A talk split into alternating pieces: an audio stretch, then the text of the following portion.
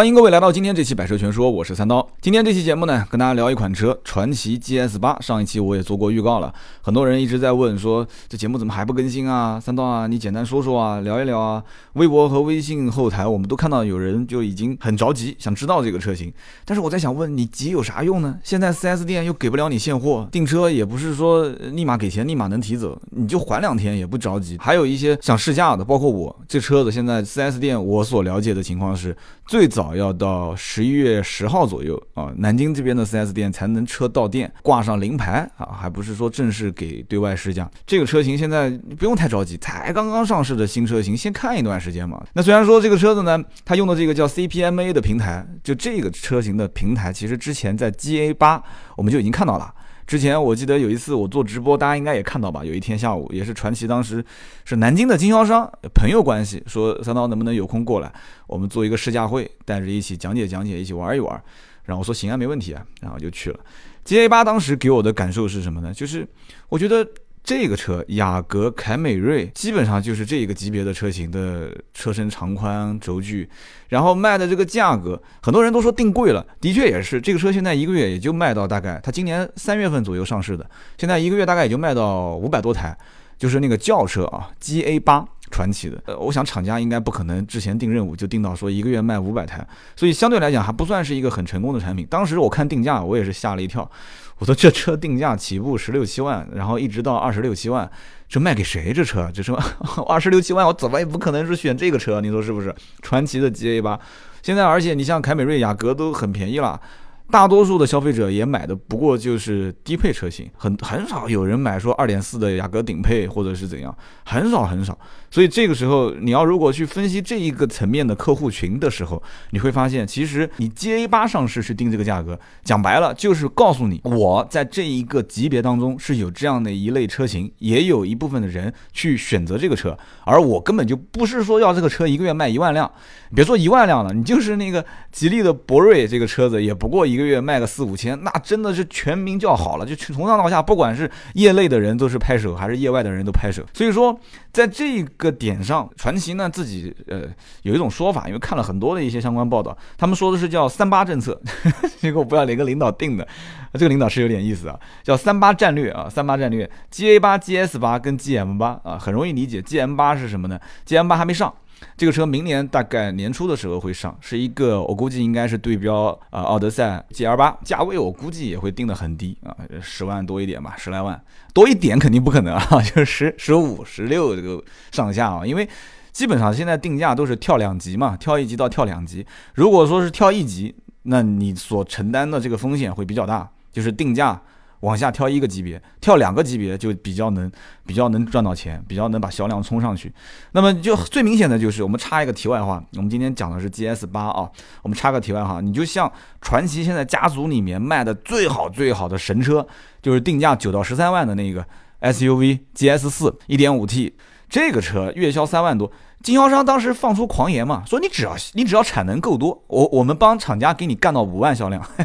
我给你干到五万，一点不夸张，我也相信啊，我也相信。而且你要知道，传奇的经销店在国内啊，可不像说这个什么五菱的经销店，宝骏开在五菱旁边，没有那么夸张啊。传奇的经销店在南京也不过就。两两个店也不过就一个一个老板，但是你要五菱的这种店是遍地都是，你可能南京也有，高淳也有，丽水也有，然后周边 好多小地方都能看到五菱的小的这个专卖店啊，都不需要 4S 店，就是五菱开到哪，宝骏开到哪。所以传奇呢，这讲起来他还得是独立开一家 4S 店，所以传奇的网点没有那么多，能干到说三万多四万这个位置，我觉得真的是跟像哈佛这种很很厉害了这种，所以说三万多台四万台，那么经销商说你只要肯产，我就肯。卖，我给你干到五万，这就不说了。但是比较失败的产品是什么呢？就是那个差异化不是很明显的 GS 五啊，GS 四呢，车长大概在四米五左右，定价九到十三万，一点五 T 的发动机，正好又可以够得上这个一点六的啊以内的购置税减半。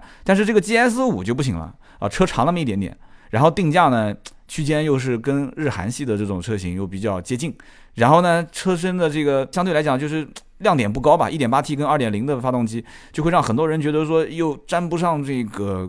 购置税的光。而且大家有没有发现一点啊？就是现在的五座版本的二十万往上走的这个区间的 SUV 好像都在走下坡路。有你有你有没有发现，你身边其实买这一类 SUV 的人越来越少？就是好像现在大家对于 SUV 的整体的这个定价的预期都开始往下降。而且对于 SUV 车型的这种多功能化开始往上升，那说白了就是你又想它，又想它给你料又多，然后又想价格给的少，对吧？想装的逼太多，想给的钱太少，所以就是这种情况下，我觉得合资品牌很多这种车型会越来越难卖。所以就像本田 CR-V 啊、RAV4 啊，包括奇骏啊，都脱了裤子卖，都是让价让的很多。所以因此，我们今天聊的这个 GS 八刚上市的时候，我一看它的定价，我的个亲娘哎！就这个定价就真的是跳两级定了啊，十多万是十六万三千八起步，这是个五座版本的，然后其他的就全部都是七座了，而且它的这个它其实一点都不避讳，就是跟这个汉兰达的这个，但是虽然有人讲说这个车不是抢汉兰达的客户，但是今天绕不开绕不开这个话题，我们就拉着一起讲，就你看它定的这个就很有意思，它一共是六款车吧，一二三四五六，然后呢。汉兰达虽然看上去是八款还是九款，但是其中它有两款是这个导航版，就就日本人坐车就很有意思。我估计日本这个国家比较小，啊都不需要导航，所以给你一个导航版本，他就会觉得说，哎，我给了一个导航版，所以他一定要告诉你这是导航版。以前卡罗拉也是，它专门有一个导航版，所以我就觉得很奇怪，因为你加个导航，你还整一个特别版本出来干嘛呢？把这两个版本去掉，其实它还能拿到六个六个版本，跟现在的这个传奇的六个版本，其实连名字都是一样的，什么精英豪华啊，都是都是精英豪华，然后尊贵，都是都是这样定。但是有一个不太一样的地方，就是传奇非常清楚，因为自己是跳级定价，就是跳水跳的比较凶，所以传奇不会像汉兰达这样，就是同样是定。八九款或者是六款，我们就算是六款。我把四款定成四驱，只有两款是两驱，我不会这么干。呃，我会把它定成我只有两款是四驱，然后其他四款都是两驱。因为很简单，包括我也赞成这样的一种战略布局，就是买这个车的人有多少真正是对于四驱有强制需求的呢？其实大多数是没有的，这是其一。其二，两驱真的是能让这个车的成本降很多啊，能降很多。其三。一个七座版本的车型配上一个四驱车，我想问你想干嘛？你告诉我，带着老婆孩子两家的父母一起去爬山过河，这不可能的事情，肯定是开到哪个停车场就直接停下来，对吧？然后停下来之后推着儿童椅，对吧？等小小家里面小的就推着嘛，大的就抱着嘛，对不对？肯定不会说把车开到一些极限路况，所以两驱。打 SUV 的这个市场其实是一个非常非常聪明的选择。那么你说之前自主品牌在这个七座的市场里面啊，就没有人去呃抢吗？有啊，对吧？首当其冲的哈佛啊，哈佛的 H 八、H 九两个都是想干这个市场的。但是关键问题是，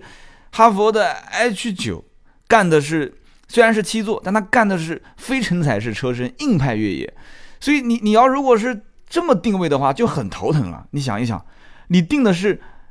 硬派越野，非承载式车身，硬派越野，那讲白了就是用他们自己广告上打的那些话讲，叫豪华全地形越野车。这个里面标准型、豪华型、超豪华型，每个级别再给你分七座跟五座版本，想要的我这里都有。而且大家都知道这个车，对吧？当然了，这个厂方不一定承认了，就是它是。从普拉多逆向开发出来的，而且还比普拉多大一圈，对吧？当时三十八跟陈震为这个事撕逼撕好长时间，关于这个什么你不会开越野，我会开越野，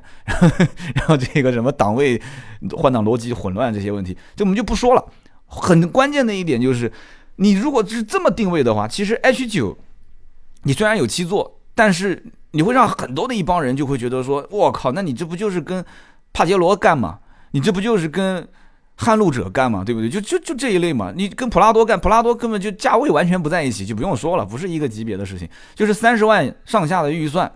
能靠得近一点的，又是非承承载式车身，又是一个硬派越野的车型，其实就是帕杰罗、山猫这一系。山猫这一帮都是死忠粉丝，你跟他们说，你说来买我的这个车，买哈弗 H 九，那不可能的事情。所以这也是为什么说像陈震啊、三十八会去撕逼这些事情，就是你你把我们心中那种神圣的那些越野车型。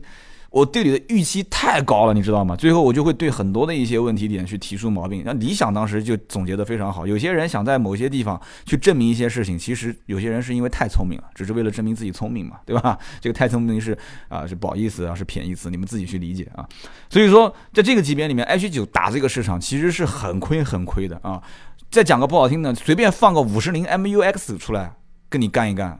我觉得他这个就就已经很难招架了啊！你更别说像帕杰罗了，对吧？江铃福特的撼路者虽然平时不吱声，但是你知道他也是有死忠粉的，而且人家也不愁销量的问题，愿意买就买，不愿意买拉倒，反正就放在那个地方。所以在这样的一个前提条件下，H 九其实跟今天呢我们托我们说的这个传奇的 GS 八，按我个人分析，它还不是一个什么竞争关系。它还不是一个什么竞争关系，一个非承载式车身，纯粹是走这个越野硬派路线的车型。你说去跟一个人家传奇的这个 GS 八，就纯粹七座车，就是一个 SUV 啊，就是一个 SUV，就是出去给你晃晃悠悠开着，带着老婆孩子，对吧？你第三排座椅可以放倒，那也行啊，那么大个空间，后备箱给你装东西。你要如果不放倒，那就是七座嘛，大家一起带着出去玩玩，甚至给你一个三区空调，前面人也能照顾，后面人也能照顾，行了，就这样了，对不对？所以说。在现在我个人分析看来，我们首先要了解一件事情，就是七座的 SUV 到底是什么样的人会去选？就比方说我，我是肯定不碰七座 SUV 的。为什么？首先啊，就是目前来看，我未来的人生规划是没有什么小二子这种想法啊。我觉得养一个已经不容易了，再养两个，这个以后再说啊，以后再说。第二一个事情就是，即使我家里面有两个孩子，甚至以后可能各方面条件允许的话，三四个孩子的话，那。我七座车的需求点也不是 SUV 啊，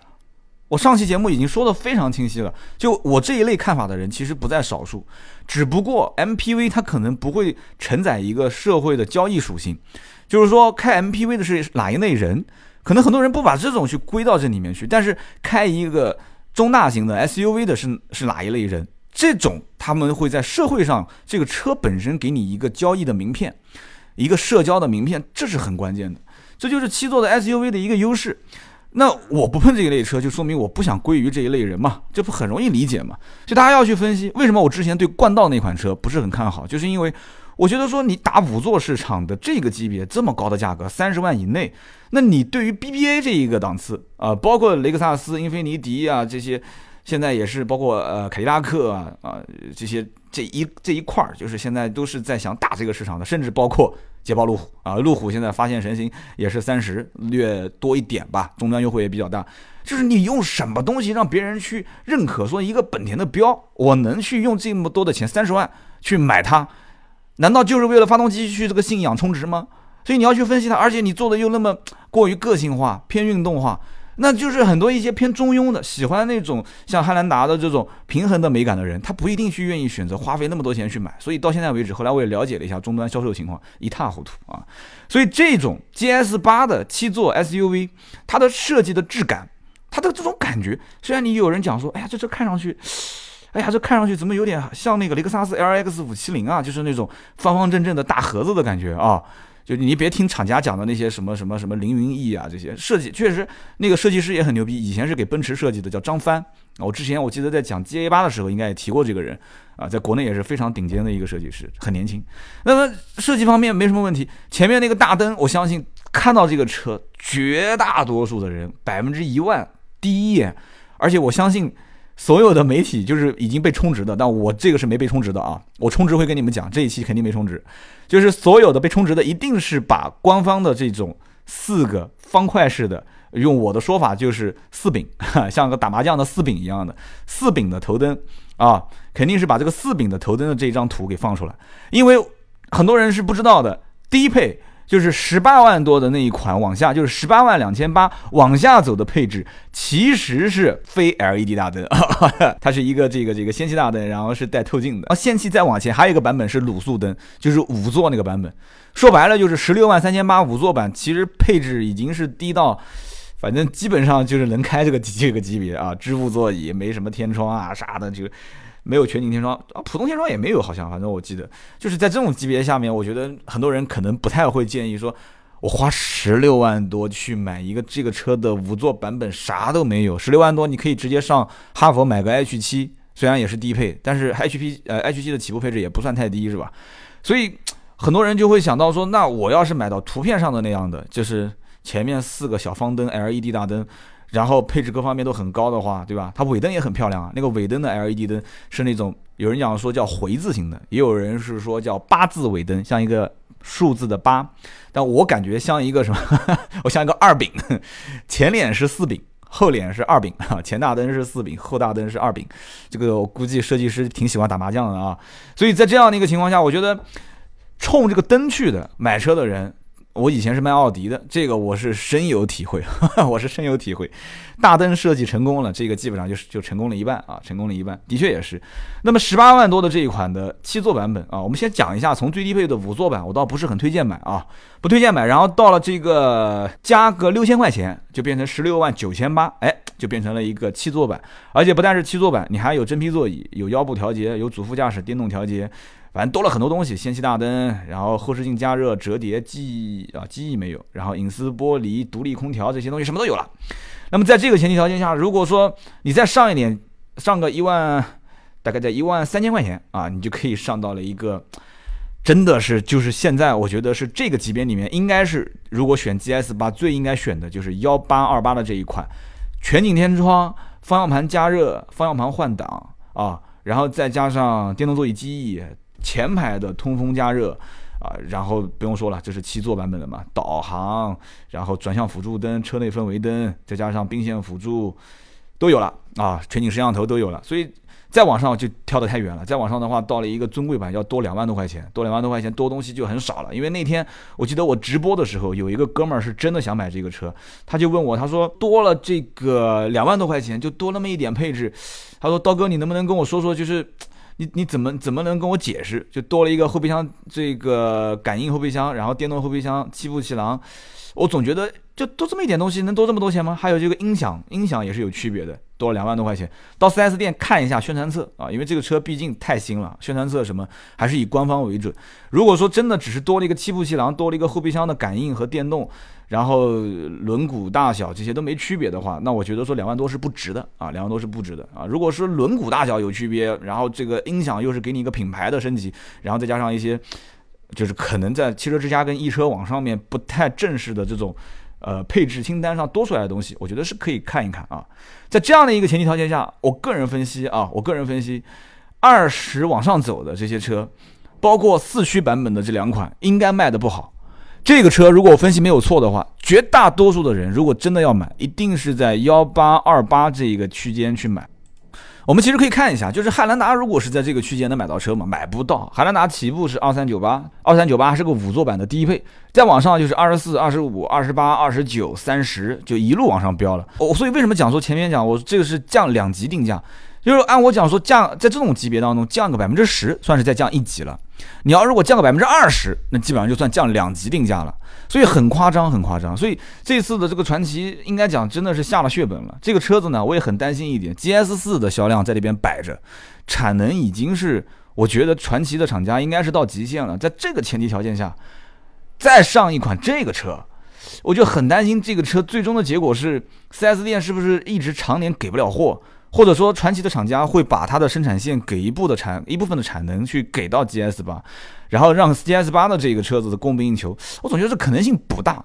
但是我又看到一个相关数据，就是 GS 八明年定的任务是全年十万的销量。如果是全年十万的销量的话，那就是说它月销起码要在一万左右。那按照这样来算的话，月销一万左右，跟现在的像大家看到什么吉利的博越啊这些车，基本上一个月的销量一万多、八千多、九千多，也是产能压制的一部分原因啊。我觉得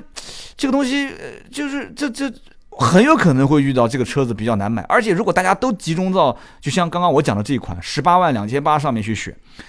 然后厂家生产的车子又不可能就我从来没有见过一个厂家说只生产一款市面上卖的最好的这个版本。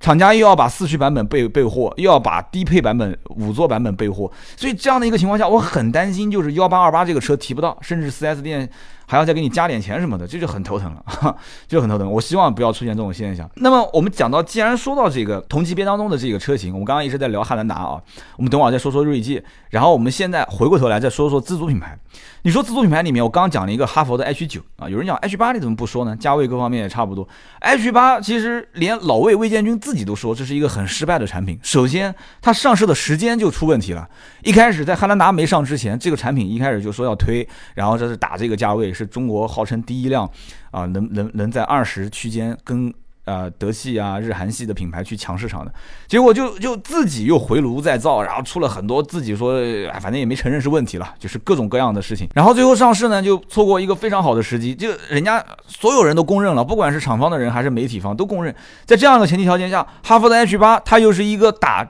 就是 SUV 市场，就是它是一个承载式车身，就是一个纯粹的，就是我想通过舒适性，通过豪华感，通过我哈佛的品牌，我想让你们这些人去认可我，去买我的车。结果就卖的很差嘛，那个车基本上月销也就是几百台啊，月销几百台就很差。所以在一个这样的一个情况下，就是你再怎么说这个车什么逆向通过奔驰 ML 三百去开发出来的，然后就你去看一看，我比合资品牌要大，我比合资品牌的功能要多，没有用啊。没有用，愿意买单的人少，因为真的是竞争力不强。所以说，在这样的一个情况下，我觉得哈佛去年 H 八跟 H 九其实挺郁闷的啊。H 八上市错过了时机，然后品这个口碑又不是很好，然后 H 九上市呢又遇到了这个对吧？就是一帮车评人互相撕逼，搞得现在哈佛很郁闷。那反过来讲，H 七 L，哎，据说这个车今年年底上市，这个车倒是。我觉得很有可能会 让这个现在的 GS 八很头疼，因为 H 七 L 很简单，人家就是把 H 七拉长。拉长之后，后面添两个座椅就结束了，简单明了啊！今年年底上市，而且不是一般的长啊，因为你现在本身的传奇 GS 八，我已经看到你是什么样的一个定价，我也看到你怎么样的一个座椅的安排、内饰的这个打造、空间的打造，然后配置我都很清楚了。好，OK，我 H7L 今年年底上市，我相信应该是有一定的竞争力，因为毕竟哈佛在国内自主品牌做 SUV 老大哥嘛，不用讲的，这一点我觉得。你听我的，暂时不要急着出手啊！不要急着出手，包括包括长安的 CS 九五啊，二点零 T 的七座版本，很快也要上市，明年年初，不要着急嘛，有钱还怕花不出去嘛，对不对？你现在如果急吼吼的，你说我就要买，我就要买，我偏得买这个传奇的 GS 八，那没人拦你，没人拦着你。反正这个车我刚刚也讲了，现在产能我我我觉得是有问题的，而且刚上市。我这么一分析，你想想看，我都不是买这个车的人，我就简单一分析，我就能分析出来，基本上就是十八万多的那一款肯定是好卖。你基本上看完之后也是选那一款车，我相信啊，我觉得就很头疼。这个我举个例子，就就就南京这边有一家洗车厂，很有名的一个洗车厂，周年庆，周年庆，呃，他是过生日，不是一周一周年，好几周年，五周年还是六周年还是十周年，周年庆。结果呢，他说你把这个转到朋友圈，转发集三十八个赞。你就可以拿一个每个月免费洗三次的月卡，然后我我就发了一条，然后我是这么发的，我说作为一个金牛座喜欢贪小便宜的人，你们在看不起我的同时，请帮我点个赞。然后后来这个立马就有人回我了，说这个刀老板，你这个有没有想过一个问题？你你赞是集到了，但是你跑过去洗个车，等得等三个小时、四个小时，你有没有想过？后来我一想，对啊。他这个微信的这个朋友圈又是免费洗车，在在南京的河西，肯定很多很多人都转发，大家都想就就很简单嘛，三十八个赞，转到之后用这个到现场去兑一个月卡，那么大家都会就他那一个月或者他可能是有期限的，就他那一两个月的时间内，会有 N 多的人集中在里面去洗车。我开个车过去，为了去蹭一个免费的洗车，坐那个地方坐三个小时。你觉得对于像我这种人来讲的话，天天时间就是跟着时间赛跑的人来讲，我肯定是不愿意，就为了省那几十块钱。所以后来我一想，也对啊，哎，这想的也对啊，我就把它给删了，我就把那个微信的朋友圈给删了。所以这样的一个情况下，就反过来说，今天我聊的传奇 GS 八也是一样的。就当市场上没有人去对比的时候，或者说你现在看到的可能啊，哈弗 H 八、H 九啊，H 八我刚刚也分析过了，不太像。它是五座的，H 八没有七座版，H 九，但是 H 九是硬派越野，好像也不是什么竞争对手，而且之前也被撕逼撕了那么久。那么现在这个车，我们再看长安的 CS 九五，明年才上市，再看看哈弗的 H 七 L，今年年底才上市。所以在这个情况下，我觉得它正好是一个真空期。这个真空期呢，反正对于消费者来讲，我觉得你应该是把你的眼睛擦亮啊，擦亮，不要着急，不要着急，慢慢等啊，慢慢等。好，我们再分析最后一个问题，就是自主品牌一直大家很担心的低质。低价啊，就是你低价格是不是给我一个低品质？然后以及这个车将来的一个可靠性的问题。其实这个问题呢，至今为止啊，没有一个车评人敢拍着胸脯讲说，哎，我我我我我我我跟你讲啊，这车保证你开三五年之后，这车跟什么日系品牌、韩系品牌比，只有比它好，不会比它差的。没一个人敢这么讲啊。就是现在所有市面上这些车评人，其实大家也是保保有一种相对来讲，就是有一点点的这种，哎呀，就现在。我们所理解的这个价位的车，应该是二十大几万、三十万出头的这一个、这个、这个、这个级别。那么作为一个自主品牌来讲，你现在十六七万去卖，十七八万去卖。那真的能保证品质吗？会不会在某些我们看不见的地方，它耐用性有问题？开个几年车子底盘松松散散，开个几年发动机就开始哇哇叫，变速箱开始这个脱档，或者是这个就是各种各样的就顿挫，所以很多人会担心这个问题。那这个问题，我说实话，三刀也没有办法去解释，只能说是两年、三年之后，因为刚开始今年才慢慢慢慢有一些自主品牌说，我想着去。提升我的客户质量，你比方说，就像传奇就很明显啊，传奇一开始 GS 四这车卖的好，哎，但就是把客户定位定在九到十三万这个区间，现在往上拔一拔，看看有没有可能性冲一冲，能把它冲到这个这个十六七万，其实对他来讲，能把客户拉到十六万到二十之间这个区间，对于这个品牌而言，已经很牛逼了。如果这车真的能明年十万的销量能完成的话，已经很牛逼了。所以在这个前前提条件下，我觉得。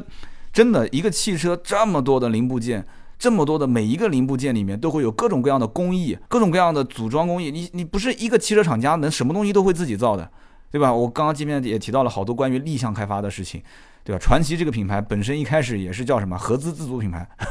也是这么起来的嘛，对不对？广汽广汽嘛，在广州广汽有多少品牌大家都知道，所以这样的一个前提条件下，我最后想讨论就这个一个问题，就是大家对这个东西的可靠性。对吧？现在基本上你说低价，我承认了，但是低品质，这个东西至少从表面上来看，从设计、从内饰各方面，没有觉得太低质啊，对不对？跟以前我们去买的那种传统的说啊，我们看自主品牌车子，一拉开车门就是以前最老的那些长安、吉利啊、比亚迪、奇瑞的车，你以前老的 QQ 老的那种车，你打开来之后，那现在国内的自主品牌天壤之别，跟合资品牌差距越来越小。反过来讲。我们反过来讲，其实合资品牌，你想，包括今天我们聊了半天聊汉兰达，我刚刚其实一直想提锐界，汉兰达这一部分有拿着钱去买它的人没买到，结果这个车要等等两三个月，甚至还要加价，没买到的这些人，我反过来问你们，你认为这一部分的人真的会捧着钱掉个头直接去对面的福特 4S 店买锐界吗？我告诉你，不可能。为什么不可能？我干销售的，我自己车行，我那么多人找我买车，我很清楚为什么不可能。喜欢汉兰达的这种，就是那种设计的平衡感，然后比较厚重和饱满的这种质感的这些这些人群，再去看像福特的这种美系车的这种偏有一点点肌肉的感觉，然后福特的这个叫锐界，谈不上太肌肉，但是就反正就是那种设计的腔调。我不是学美学的，我说不上来，就那种感觉和那种日系的设计风格就完全不一样。包括内饰的那种设计风格，汉兰达的内饰一打开就很居家的感觉，然后福特的内饰一打开就是那种，就怎么说呢，就比较廉价，就是那种也不算特别居家，就特别就是它就是一辆车，它就是一辆工具车，就是一辆我买回来就是把它当成车来开的车。但是汉兰达它能营造一种相对来讲比较居家那种配色，这不是一天两天的功夫，丰田能做到全球销量排名第一，这也是有一定的功底的。就比较能迎合消费者的口味，所以在这样的一种情况下，我觉得很多东西是大家还是跟它有差距的。不管是从自主品牌来讲，还是合资品牌的其他的一些，是就我今天讲汉兰达以它为界啊，比方说其他的一些车型。所以在这样的一些情况下，我觉得真的是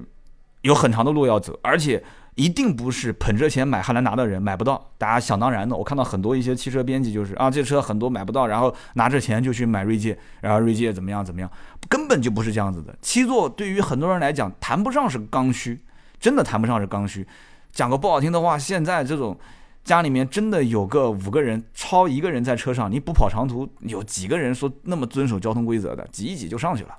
很多不都是这样子吗？特别是在一些二三线、三四线城市，别说五六个人、六七个人挤挤不也就走了吗？这种情况毕竟是少。七座车在目前来讲是这个概念才这两年炒起来，正好从这个二孩政策开始炒起来。汉兰达真的是运气很好，正好趁这个政策啪推出来一个七座版本。今天聊那么多啊，不管说这个车是正面的好的也好，还是。不太好的地方也好，我觉得大家也有一个自己的判断。反正我就是一句话，后期有很多车能上市。对于刚上市的新品车，我永远持的态度都是这样子的：先不要急着当小白鼠啊，观察一段时间，让一部分胆子比较大的、敢吃螃蟹的人先去买啊，不要着急。买完之后，你再看一看变速箱啊、发动机啊一些设计上的硬伤有没有，厂家有没有召回啊，都没有的时候，对吧？再出手也不急嘛。啊，明年的年中，我觉得应该是比较合适了，五六月份、六七月份的时候。好，今天就聊这么多关于传奇的 GS 八啊，大家如果有什么想要讨论的，可以上新浪微博“百车全说三刀”去看一看我的这个相关的一些评论啊，也可以去顶置顶的那一个微博的下方去留言。那么同时呢，呃，也可以在啊百车全说的微信，你可以搜“斗志文化”的全称 D O U Z H I W E N H U A，在我们的微信的后台留言。如果想要语音跟我去呃互动，想让我去回答问题的话。呃，去上微信号上面有一个音频，点开来有一个提问三刀，或者加盾牌的微信都能看到。提问三刀，我在芬达这个软件里面有提问啊，但是这是付费的。但是你要如果是文字提问，你可以在微信和订阅号后台都没有问题。你要想让我语音回答的话，上芬达。好，今天就聊这么多。那么下一期节目我们聊什么呢？我们聊一聊也是刚上市的一款新车，本田的劲锐。好，我们下期节目见，拜拜。